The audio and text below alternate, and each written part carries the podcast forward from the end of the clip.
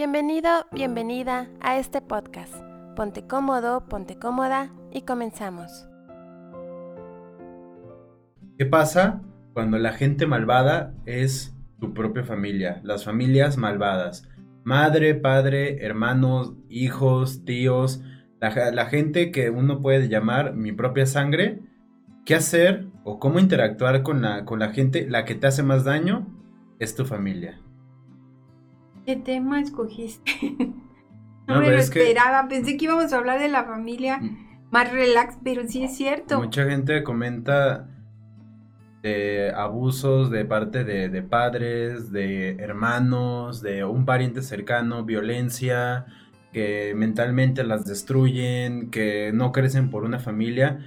Y mucha gente, y creo que una creencia incorrecta de la gente es que el, por el simple hecho de ser tu familia, tienes que estar con ellos a fuerzas.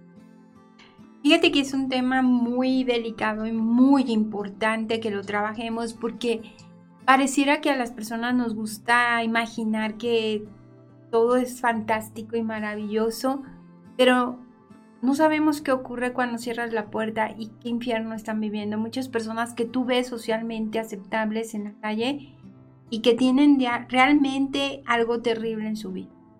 Entonces sí, hay quienes viven una historia de terror en sus casas con sus padres, con su madre, con sus hermanos, con, algún miembro de la familia, están viviendo una historia terrorífica.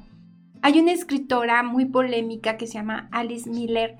Ella en, en, una época, ahorita se habla más de sus temas, pero en una época en que no se hablaban, hizo un libro que habla sobre las heridas emocionales que causan los padres. Y ella hace referencia al cuarto mandamiento que dice honrarás a tu padre y a tu madre. Y es un mandamiento. Y ella dice que ese mandamiento, si se malinterpreta, causa mucho daño. Porque hay personas que son abusadas y como ese dice honrarás, entonces no voy a decir, no voy a hablar, no voy a defenderme porque entonces estoy pecando. Fue muy atrevida porque estamos hablando de los años 50, 60, entonces no se hablaba de esto, hijo. Realmente era, era algo terrible. O sea, papá y mamá, si tú ves las películas de los 50, el padre y la madre eran los dioses. Y, incluso decían con quién se podían casar. Y era de... En algunas partes del mundo. todavía, sí, tienes razón. Pero si tú ves las películas de los 50 es mm, la hija que cumple los 15 años y que pobrecita si sales con alguien, pero bueno, ya te hago tu fiesta de 15, pero mi santo y adorado padre y mi santa y adorada madre. Entonces era como una ponerlos en un pedestal y eso permitió mucho abuso y sigue habiendo mucho abuso, pero por lo menos ahora ya se atreven a levantar la voz y decir, en esta familia no estamos muy bien, pero sigue habiéndolo. Y esta, esta escritora, Alice Miller, habla de algo muy importante. Dice, honrar no significa amar.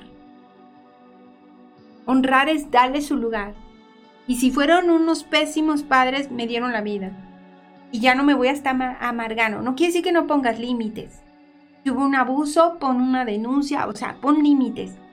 Y igual un hijo que abusa de unos padres, también hay que poner límites. Pero aquí lo interesante dice, el amor no es una imposición, el amor es algo que nace. Ahora, honrar significa es darle su lugar, son mis padres, ok, pero este, tengo derecho también a poner límites. Y son mis hijos, sí, pero tengo derecho a cuidar de mí. Y entonces, ¿qué tantos infiernos se puede llegar a vivir en una familia? Pues los más terribles películas de terror, de verdad de terror, que viven en pues, muchas casas. Yo he leído muchas historias de hijos que matan a sus papás, papás que matan a sus hijos, a sus hermanos. Entonces, por ejemplo, para alguien que, no está, que está viendo este episodio, ¿cómo lidia con este, familiares violentos? Cuando son tus hermanos o tus propios hijos o tus padres los que agreden físicamente de ti.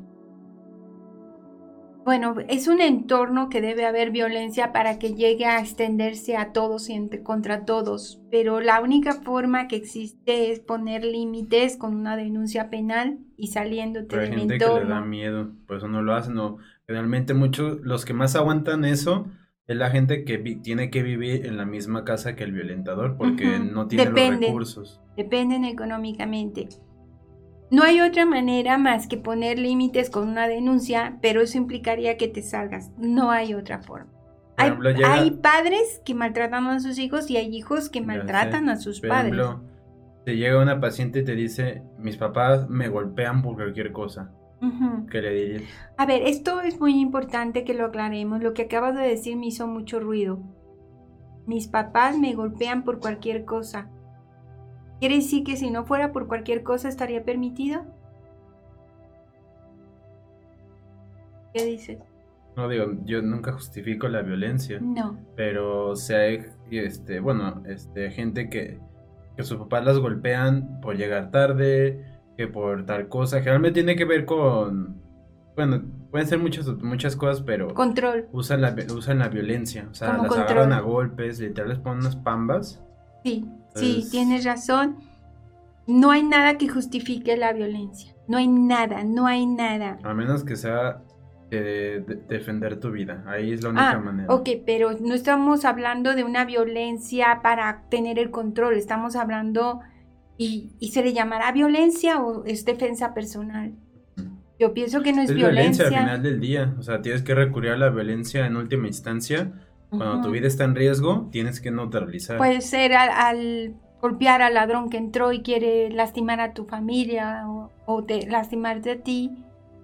A veces con, un, con algo violento puede ser que pongas un alto, vean, pero es, hablas de defender la vida, no de tener el control de la persona. Pero eh, este, tú dices denunciar, pero estamos en México. Aquí puedes denunciar, puede ir la policía y como vives con los papás, los papás van, simplemente los papás dicen, no, es que es una niña mal portada y lo he escuchado muchas veces y se va. Entonces, ¿ahí qué haces? Bueno, si eres el papá o la mamá y tu hija está violentándote, está destruyendo tus cosas, está invadiéndote, tendrías que sacarla de casa, ponerle un ultimátum. O sea, no hay otra manera, no hay manera, bueno, ya desahogaste una terapia, ya fuiste a una terapia, ya hablaron con un psicólogo, con un psiquiatra, ya viste, descartaste que no tenga un problema neurológico, que no tenga algún problema de salud que esté manifestándose de esa manera. Es simplemente que no respeta tus límites por la forma en que lo educaste, pues no hay otra más que sacarlo de casa. Pero, o sea, llegar al extremo de que le cambias las chapas. Sí, de hecho, tú y yo conocemos a personas que le han cambiado la chapa a la mamá o al papá. A los hijos, que dicen este, que las mamás o los papás ya están hartos de los parásitos que tienen de hijos y, no entienden. Y entonces, este, dices que no entienden, entonces, pero ven como que cambiar la chapa es muy extremo. Pero ven lo que pasa el hijo revienta la chapa. Fíjate que ahí sí podría llamar a la policía. O sea, no hay otra más que poner un límite. No hay otra. Como como puedas hasta donde les llegas. Da miedo. Por ejemplo, a las mamás o a los papás les da miedo porque son sus hijos. Salí de tu zona de confort. Si tú quieres poner un límite. No, pero es que más bien es. Soy un padre o una madre y mi hijo es un parásito. ¿Cómo me preparo para enfrentarlo? Le puedes hablar y poner un ultimátum. Oye, no estás. No ya tienes una edad para ser independiente, yo necesito mi espacio, no estamos llevándonosla bien. Estamos en 20 de, octubre, te doy hasta el último de este mes o te doy hasta el último de diciembre para que tomes tus cosas y te vayas. Ya no podemos seguir conviviendo juntos. Pero no todos los hijos reaccionan así. hay, hay hijos violentos. Por ejemplo, tú le dices eso y te empiezan a gritar o te agarran a golpes. Si tienes un hijo violento, acuérdate que son semillas que siembras y que cosechas. O sea, ¿cómo llegaron a ese tipo de relación? ¿Y cómo llegaron? También tienes que hacer conciencia. Por algún motivo están así. Y, pero este, lo único es ser valiente. El, el, cobarde vive hasta que el valiente sale y entonces ya se acabó, ¿no? No tenerle miedo, llegar hasta las últimas consecuencias. Yo creo que el problema es cuando tenemos miedo. Pero ahorita que me dices, yo he tenido conocimiento dentro del tiempo que estuve acompañando y asesorando en materia de bioenergía y en esto de crecer y ser mejores personas. a familias que, que los padres fueron violentos desde niños y seguían siendo violentos como adultos, o sea, seguían siendo agresivos. Y mientras no, no, se ponga un alto, a lo mejor se va a desintegrar la familia, porque al que pone un alto, siendo honestos, lo van a excluir. En sistema familiar se le llama la oveja negra, al que dice no más, no más, no quiero, no quiero seguir contribuyendo a esto.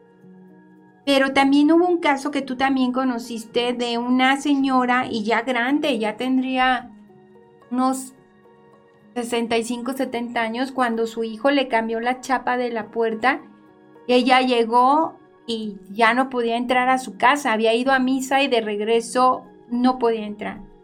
La razón por la que el hijo hizo eso, porque lo primero que decimos, qué clase de hijo, ¿no? No era ni drogadicto, no era alcohólico, pero esta señora eh, había inventado que le había sido infiel su esposa. Entonces se separó de su esposa y luego por investigaciones y demás descubrieron que la señora, la mamá, había mentido. Entonces el hijo se enojó mucho, volvió con la esposa, cambió la chapa y no la dejó entrar después de misa. Y el otro hijo fue el que la recogió y se la llevó, pero tampoco se animó a llevársela a su casa y buscaron una casa que rentar y llevársela. Pero por eso te decía, ¿qué semilla sembraste? O sea, esta señora vivió violencia, pero ¿qué originó eso? Tendríamos que ver. Ese hijo que le falta el respeto al padre, ¿qué originó? ¿Cuál fue la semilla? ¿Por qué llegarías a odiar tanto, no? A querer golpear y ahorcar a tu mamá o a tu papá. Por ejemplo, tú te este, recibiste, ¿qué es más común? ¿Padres violentos, hijos violentos, hermanos violentos? Padres violentos es lo más común. Después le seguiría madres violentas y después hijos violentos. Pero si hay una predisposición de que los hombres son más violentos, ¿no? Sí. Y donde hay mucho machismo, donde hay mucho control. A mí me ha sorprendido que he conocido últimamente, que ya no doy sesiones, pero por amistades o hija de, de otros amigos, jovencitas, jovencitas, más mujeres que viven control y que las manipulan a través del miedo de si tú no llegas a tal hora poniendo una hora a 8 de la noche, entonces te voy a golpear. Y si tú no, y si tú tienes un novio que a mí no me, yo tengo que ver quién es, pero nadie me va a gustar. Tú ya sabes que nadie le va a gustar a tu mamá y a tu papá, es un control. ¿Sí? También sé de papás que son infieles y le cuentan a los hijos sus infidelidades y para los hijos es doloroso ver que están engañando a la mamá o al papá. Hay madres que agarran a sus hijas de confidentes y, me tocó un caso en el que la mamá le decía a la hija, sí le estoy siendo infiel a tu papá, pero cúbreme las espaldas, no seas mala, ve cómo me trata. Imagínate el dolor, la chica se llenó de una dermatitis, todo su cuerpo se llenó de pequeños granitos, ronchitas, alergias, no podían curarla. La niña se sentía culpable, una jovencita como de 18 o 19 años, culpable de cubrir a la madre en una infidelidad, de traicionar a su padre y de estar en medio donde no le tocaba. Entonces ella estaba muy enojada, pero fíjate cómo su, su violencia no la dirigía a la madre, su violencia la dirigía hacia ella misma. Ejemplo, si eres un hijo y la violencia no es contra ti, sino de que ves que tu papá o tu mamá ya sea uno o el otro, ejercen violencia física, ¿cómo te involucras? Cuando se golpean entre ellos. Sí, eh, pues, de que el papá agarra golpes a la mamá. Bueno, diciendo basta, apoyando a la víctima, pidiéndole que ponga una denuncia. los casos es conocido, pero la mayoría no. O los papás, bueno, que es más común papás violentos, pero casi todas las yo creo que todas las historias que conozco que las mamás viven eso, no hacen nada. No hacen nada, efectivamente, y se quedan ahí y eso es a tocarse un punto muy importante. Dicen que es por la familia, por, la, por los hijos. ¿Qué, ¿Qué familia? ¿Qué hijos? ¿No? O sea, ¿qué ejemplo le estás dando? ¿Qué ambiente? Vivir en un ambiente en que tu padre ofende y golpea a tu madre y tu madre aguanta la golpiza, pero también es agresiva pasiva, también le, lo ofende o te utiliza contándote todo lo que le hace el papá o todo lo que ella le dice lo escuchas, o hay papás que los levantan y los ponen en medio a los hijos para que escuchen la violencia. Entonces, ¿qué puedes hacer? Hijo, ahí no hay mucho. Huir de esos espacios, pedir ayuda, pedirle a algún familiar cercano, por favor, ayúdame a salir de esto. Este, estoy viviendo esto, buscar ayuda. ¿Qué va a pasar? Quiero ser bien honesta. O sea, las soluciones no son tan fáciles. Lo más seguro es que el familiar no se quiera meter, porque es su hermano, porque es su hermana, porque dicen, ¿cómo voy a destruir una familia? Si te has dado cuenta de eso. Tú estás muy joven, pero ¿cuántas de tus amigas no viven violencia? No es cierto, porque yo lo veo con tus hermanos también. Yo sé que hay niños y niñas, niños y niñas estoy por decirlo, jóvenes, que en su casa viven violencia. Hay adultos que todavía viven violencia, que todavía tienen miedo de un papá que puede ser anciano, de que les llame y les ofenda o los agreda o mienta. Hay papás que le llaman a los hijos adultos al trabajo y le dicen a los jefes que son rateros, que los corran. Y es increíble porque no es la idea de un padre y una madre. Por ejemplo, si eres hijo, bueno, es más común en, en las hijas, eres una mujer y estás sufriendo abuso sexual de parte de tu padre. ¿Cómo enfrentas esa situación? Porque hablamos de lo mismo. O sea, la denuncia siempre es la opción número uno. Es lo que pero, corresponde. O sea, nuestro público mayor es en México. Aquí no existe la, la, justicia, no para todos. Entonces, ¿qué haces? O sea, te llega una paciente y te dice, este, mi papá me toca, me hace esto.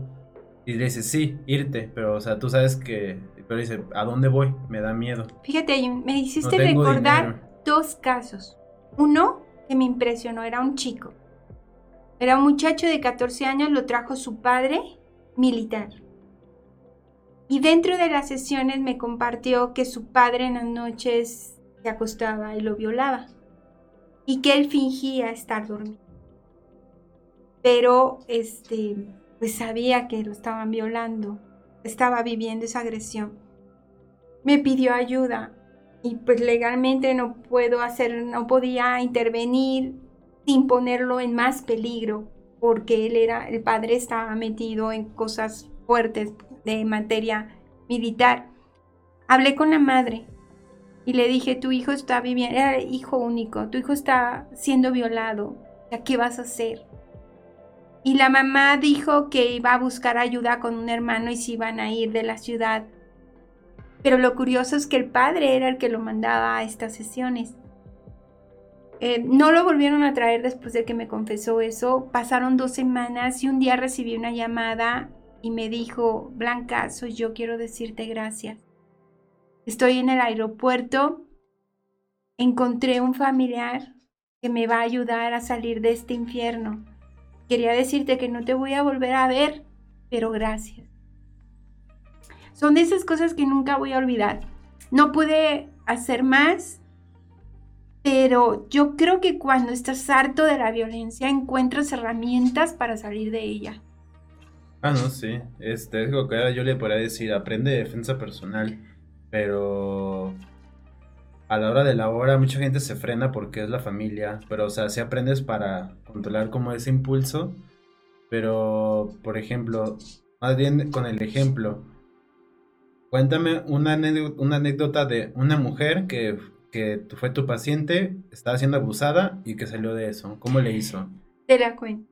Esta es de una niña de cuatro años. Voy a decir el nombre, no los apellidos. No, voy a cambiar el nombre. Vamos a ponerle Fabiola.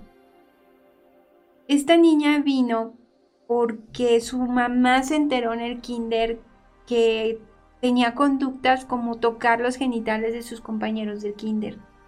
Entonces es una señal de que algo está viviendo la niña y está pidiendo ayuda. Entonces los maestros mandaron a llamar a la mamá la mamá la llevó a que investigaran y dijeron que no, que no le había pasado nada. La llevó a que hicieran un examen, no dijo nada a la niña, no confesó nada. Pues es una niña.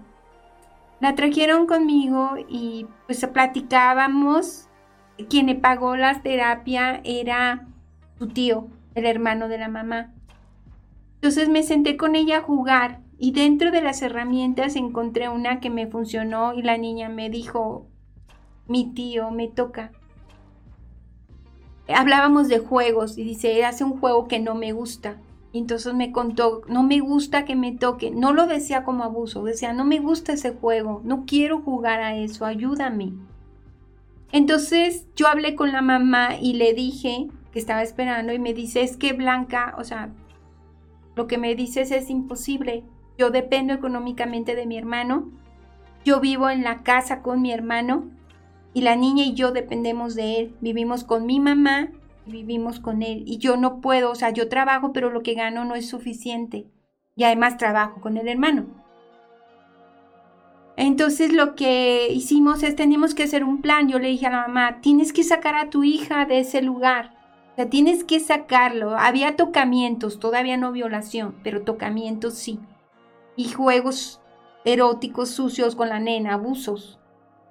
Pero le dije, tienes que irte, o sea, no sé cómo, pero tienes que irte. Vamos a, ver qué hacemos para que esto te pueda proteger un poquito, pero tú, tú tienes la responsabilidad de irte.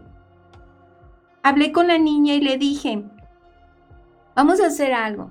Cada vez que tu tío quiera jugar contigo a eso, tú, porque le decía el juego, le dije, tú le vas a decir que Blanca va a jugar con él a la policía. Tú nada más dile eso. Oye, Blanca me dijo que si tú quieres jugar a esto, ella va a jugar contigo a la policía. Dile eso y verás que no juega. Increíble. No sé cómo lo logramos. Tres semanas logramos subsistir. La, la mamá llegó y me dijo, Blanca, muchas gracias. Ya tengo un trabajo. Me salgo inmediatamente con mi hija no la volvió a tocar, pero no quiero volver a estar ahí. Ya estoy lista, ya tengo dónde y quería avisarte. Pasan como cuatro semanas y un día viene una señora, ya grande, y me dice, vino a sesión y me dice, mire, le voy a decir la verdad, yo vine a sesión, en realidad no vine a tomar ninguna sesión, vine a decirle que estoy muy enojada con usted. Porque usted acusó a mi hijo de que abusó de mi nieta, Fabiola. Usted acusó y hizo un problema porque mi hija se fue de la casa, acusó a su hermano y rompió usted una familia. Y dijo, ya estoy harta de que todas mis nietas lo acusen de que las abusó. entonces le dije, señora, yo no conozco a sus nietas, solo conozco a la más pequeña de todas. Y es con la única que trabaja. ¿No le parece extraño que todas hayan dicho que su hijo las tocó? No dijo nada, la señora se salió y nunca más la volví a ver. Entonces sí, fue hermoso la valentía de una nena con el tío. No sé qué nos salvó y qué detuvo al tío, pero fue una experiencia muy bonita. Hubo otra experiencia muy extraña. Era una jovencita como de 14 años. La trajo su mamá. Su mamá era abogada, penalista y tenía un puesto en como funcionaria en el área precisamente de delitos sexuales. Y esta mujer, esta abogada, se había casado con un locutor de radio que ayudaba a la gente en sus problemas y que, bueno, al público era un ser humano maravilloso que se preocupaba por los pobres. Este hombre abusaba sexualmente de su hijastra y la chica no podía decírselo a su mamá porque tenía miedo de que se divorciaran y, ella veía muy enamorada a su mamá. Sin embargo, es, este fue un caso en el que la chica habló con la mamá después de venir, habló con la mamá y la mamá metió una denuncia penal y se detuvo el abuso. Y, o sea, no siempre sí se necesita mucho coraje, sí muchos abusos son ocultos son secretos, son como misteriosos, como velados por descuido. Porque hubo el caso de una jovencita, como 14 años, que me la trajeron a sesión, su mamá, porque no tenía orgasmos. Dije, qué extraño que me traigan a una niña de 14 que inició vida sexual y que, no tiene orgasmos y que la mamá la haya traído. Dije, pues no entiendo. Dice, sí, ya la llevé a la ginecóloga y me dijo que era emocional. Estuve trabajando con la chica y le pregunté muchas cosas de su novio y total que concluyó que ya no quería tener relaciones. Dije, no las tienes que tener. Y me dice, ¿de veras puedo decir que no? Claro que puedes decir que no.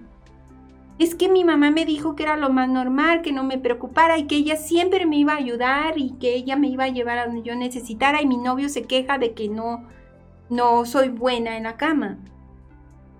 Estábamos hablando cuando se me ocurre preguntar, ¿tu novio qué edad tiene? Y me quedé impactada. 70 años. Era su vecino, era el esposo de su vecina que la cuidaba desde que ella era una bebé. Y le pregunté, ¿tu madre sabe? No. Porque mi novio me dijo que nadie debería de saber que éramos novios. Entonces cuando mi mamá me pregunta, ¿con quién iniciaste vida sexual? Con mi novio. Y cuando me pregunta quién es, yo le digo, esa es mi vida y tú no te puedes meter. Entonces convencí a la chica para hablar con la mamá y le dijo la verdad y la mamá pues pensó que, según ella, pensé que estaba haciendo bien respetando la vida sexual de mi hija. Pero eso no es respetar, esa es una falta de responsabilidad de no estar atenta a lo que le estaba pasando a su hija. No es que le faltara orgasmos, es que ella no quería, es que ella estaba triste, estaba siendo abusada. Aunque ella no se sentía violada, pues es un abuso totalmente de alguien que estuvo con ella desde nena. Todo eso ocurre en una familia. Pero, por ejemplo, casos de. Por ejemplo, porque creo que ahorita queda claro que, por un ejemplo, alguien se puede inspirar a enfrentar a su familiar malvado. Espero mucho que eso pase casos de que hayan sobrellevado o salido victoriosos de cuando un familiar era físicamente violento. O sea, no, no, no sexual, puro golpear, gritar, jalonear. Sí, casos en que ha habido ocasiones como... Tú me dijiste una de una chava que golpeaba a su mamá. Sí. Sí, sí, y sigue estando ahí. Eh, necesita poner límites. Sí puso límites, llamó a la policía, pero ya la regresó a la casa y la sigue golpeando. No, pero una historia que se haya terminado final feliz. Que haya terminado feliz, un abuso. Mm. Pero físico, gritos, jaloneos, golpes.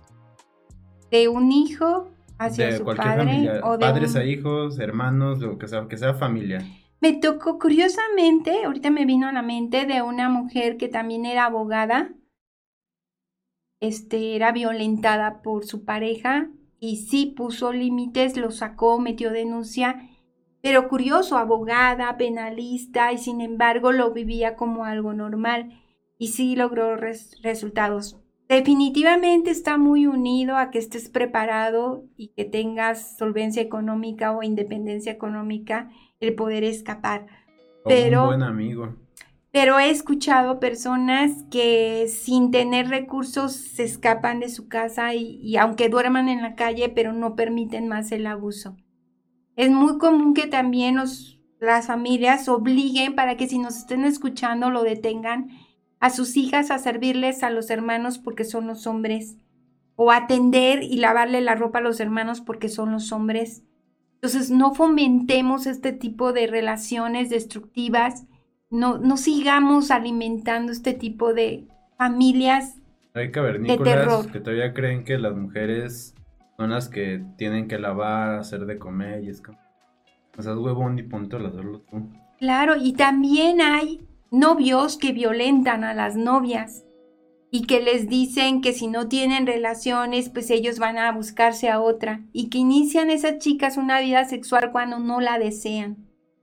Entonces hay que tener mucho cuidado con toda esta dinámica, pero si te fijas algo muy importante, todo empieza en la familia, ¿verdad? En que los padres estén atentos a qué está pasándole a su hijo, qué cosas ves distintas, porque también hay muchas mujeres que abusan de sus hijos varones con tocamientos, con, con agresiones verbales, diciéndoles eres igual a tu padre, eres un traidor. Eso es abuso. Hay mujeres que terminan castrando emocionalmente a sus hijos. Hay mujeres, pongan mucha atención porque hay muchos casos así, que hacen que sus hijos duerman con ellas. Y no estoy hablando de algo sexual, ¿eh? Estoy hablando de que están invadiendo su privacidad y le dicen al hijo es que si no duermes conmigo, como ya no está tu papá, yo me siento triste. Y no es algo sexual, nada sexual, pero sí es algo incorrecto y es algo invasor de la privacidad de la persona y sí llega a afectar la vida sexual y de pareja después de esos jóvenes. Bien, bro, casos de ya no hay, ya en estos casos no debe haber violencia física, sino casos que te haya tocado de pura manipulación. Familiares manipuladores que todos, o sea, que no, no, no van a lo físico, pero controlan la vida de sus familiares por medio de la manipulación y cómo se libraron de eso. Ahorita conozco a una chica, tiene 23 años, es una profesionista, está muy preparada, pero académicamente. Sin embargo, sus padres la violentan eh, de esa manera, con el chantaje. Vas a matar a tu madre de un coraje. Me voy a ir de la casa si tú sigues haciendo eso. Si tú sigues haciendo qué? Y te estoy hablando de cosas como ir al cine con sus amigos. Estoy hablando de cosas como salir a tomar una taza de café. Y los padres amenazan con eh, me va a pasar algo y tú eres el culpable o con que me siento mal este, me, me está haciendo daño, tantas bilis, no puedo estar sola porque me da miedo. El doctor dijo que estoy muy grave y estoy muriendo y si tú no haces lo que yo quiero, pues va a pasar algo. Por ejemplo, cuando tú te fuiste a mí, me dolió mucho porque te extrañaba y porque pues son mis hijos, pero sé que era lo que tenía que pasar y te ayudé en la mudanza. Pero una mamá o un papá disfuncional, pues lo que harían es, ¿cómo que te vas a ir? ¿A qué te vas? Aquí tienes todo en tu casa. ¿Qué caras malas viste? Salí yo con una chava que tiene mi edad, 29, y este y me dijo, yo le pregunté que por qué no vivía sola. Me dijo que porque su papá le dijo de que si se iba de la casa nunca más le iba a volver a hablar, que solo podía irse si estaba casada. Entonces en esa casa viven sus hermanas de como treinta y tantos años y no pueden salir porque como no se han casado no pueden salir. ¿Y qué tal si no se quieren casar? ¿verdad? Entonces nunca van a salir. Y son padres que en su mente seguro piensan que son ejemplares y Que no lo ven mal, dice, pero ¿por qué si yo hasta le lavo la ropa? Yo hasta si le cuido sus cosas, ¿qué necesitas? Yo me hago cargo de todo. Tú nada más tienes que estar aquí a cierta hora, porque es manipulación. Hace unos días nos hablaban en, ah, pues te, te, tocó a ti, de una jovencita que su novio no lo dejaban, de 30 años, no lo dejaban salir con ella bien libremente. Tenía que llegar porque su mamá lo regañaba y su abuelita se enfermaba. Ese es el chantaje. No hay violencia, pero hay chantaje. Hijos que también violentan a sus padres con el chantaje. De, a ver, ya terminaste la licenciatura, ya terminaste la maestría, ya terminaste el doctorado, ¿a qué horas vas a trabajar? Pero ¿cómo los enfrentas? O sea, porque la mayoría de los que chantajean tienen control de una manera u otra en la vida de la víctima, porque saben que lo controlan, porque no tiene dinero, porque no tiene trabajo todavía, entonces saben que no tiene opción. Es un control, el control es emocional. Tú le diste el poder al agresor. Y si tú le quitas el poder, ¿cómo me controla esta persona? Pues me mantiene, entonces, mientras yo no sea independiente, voy a depender de esa persona, sea un hijo Pero, o, tu pareja. Gente no te deja buscar un trabajo, no te deja crecer porque dice, no, es que hay, como aún no estás lista o no sé. Sí, esa es la parte pasiva de yo te compro la idea de que no puedo y no estoy lista. Pero ¿qué pasa si dices lo voy a hacer? Y a lo mejor tu pareja te cierra la puerta y ya no te deja entrar, pues te vas a otro lado a vivir se necesita valor para salir de una relación violenta, porque para entrar a una relación violenta necesitaste ceder tu poder. Y ceder tu poder significa dejar de ser tú, volverte nada, volverte un objeto cosificado y la persona es tu dueña. ¿Y cómo lo enfrentas? Por ejemplo, si te dicen, quiero un trabajo, y te dice, oh, esta chava la que te digo, la que quiere, quiere irse a su casa, su papá le dice, no, porque si te vas de la casa, ya no te vuelvo a hablar. ¿Qué le dices? Está bien. Soy independiente, tengo dinero para mantenerme. Pero todavía no te vas, o sea, te tienes que aguantar ahí unos días. No le diría, honestamente, hasta que ya esté lista. Papá, ya me voy, te voy a dejar de hablar. Muy bien, papá. Me voy a ir. Y ya con el tiempo a lo mejor me vuelve a hablar, a lo mejor no me vuelve a hablar, pero... Pero ese es un punto importante. La gente, como los ejemplos que pusimos, violencia, ya sea mental, física, es gente con la que se debe cortar lazos para siempre.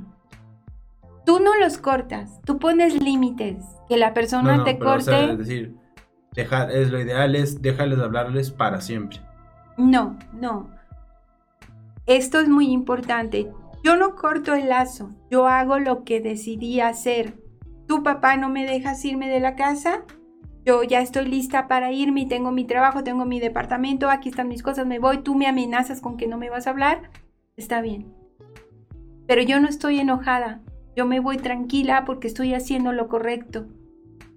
¿Sí? Y tú te quedas enojado, eso es tuyo. Si me vuelves a hablar, yo te vuelvo a hablar. Si me ofendes, no voy a volver. Por ejemplo, como el militar, No creo que, no volví a saber de él, pero creo que son relaciones que se destruyen. Una violación es algo muy difícil de superar emocionalmente. por ejemplo, ahí tú le dirías a un paciente, corta lazos con Sí.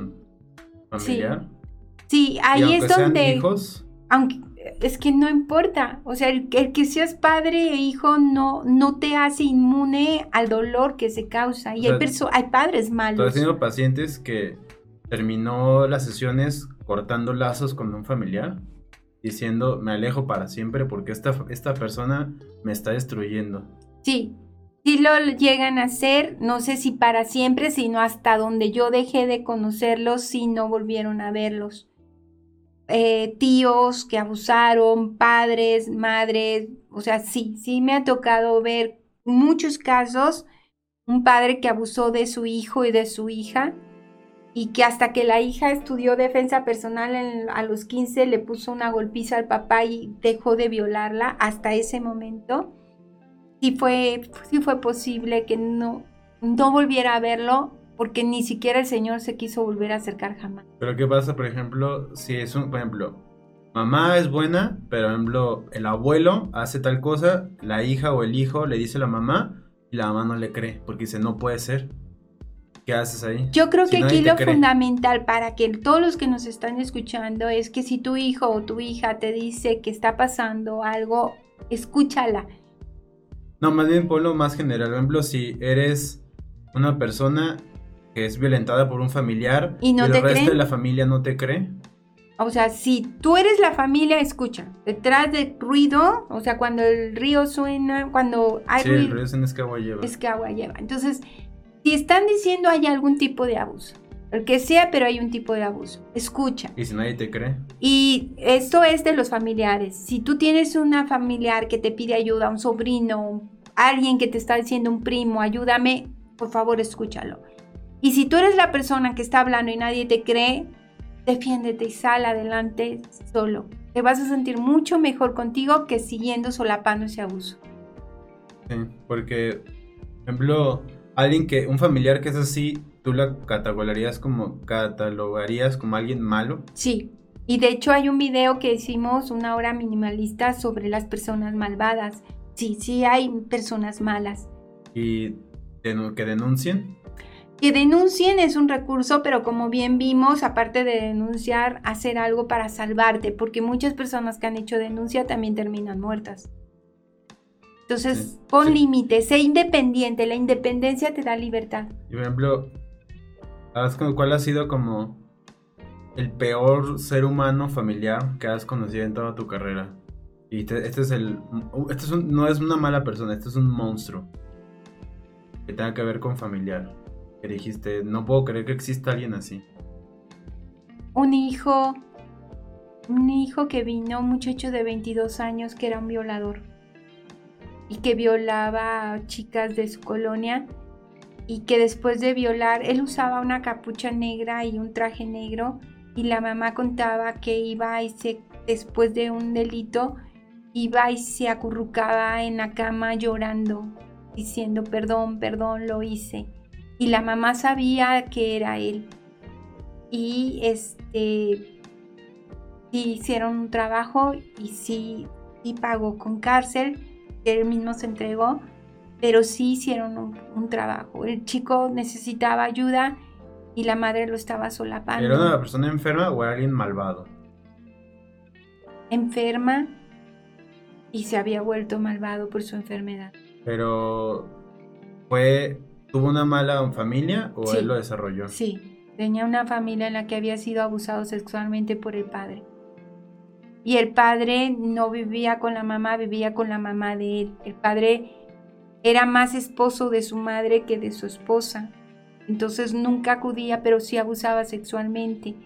Y parece que, bueno, ahí venía la cadena de abusos. Y él se volvió un violador, la mamá sabía, pero no sabía cómo manejarlo. Vinieron, trabajamos y terminaron entregándose el muchacho. Y pues ya para finalizar, alguien que está viendo este video y tiene un familiar malvado, ¿qué le dirías?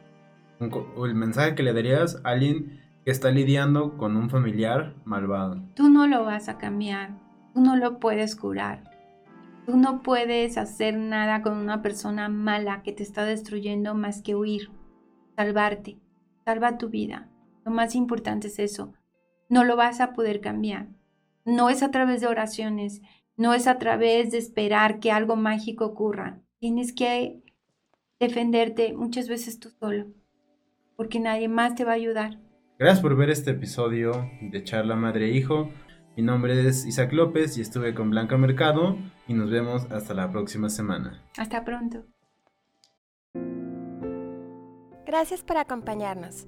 Te invitamos a que te suscribas al canal de YouTube Minimalismo Simple y seas parte de esta maravillosa comunidad.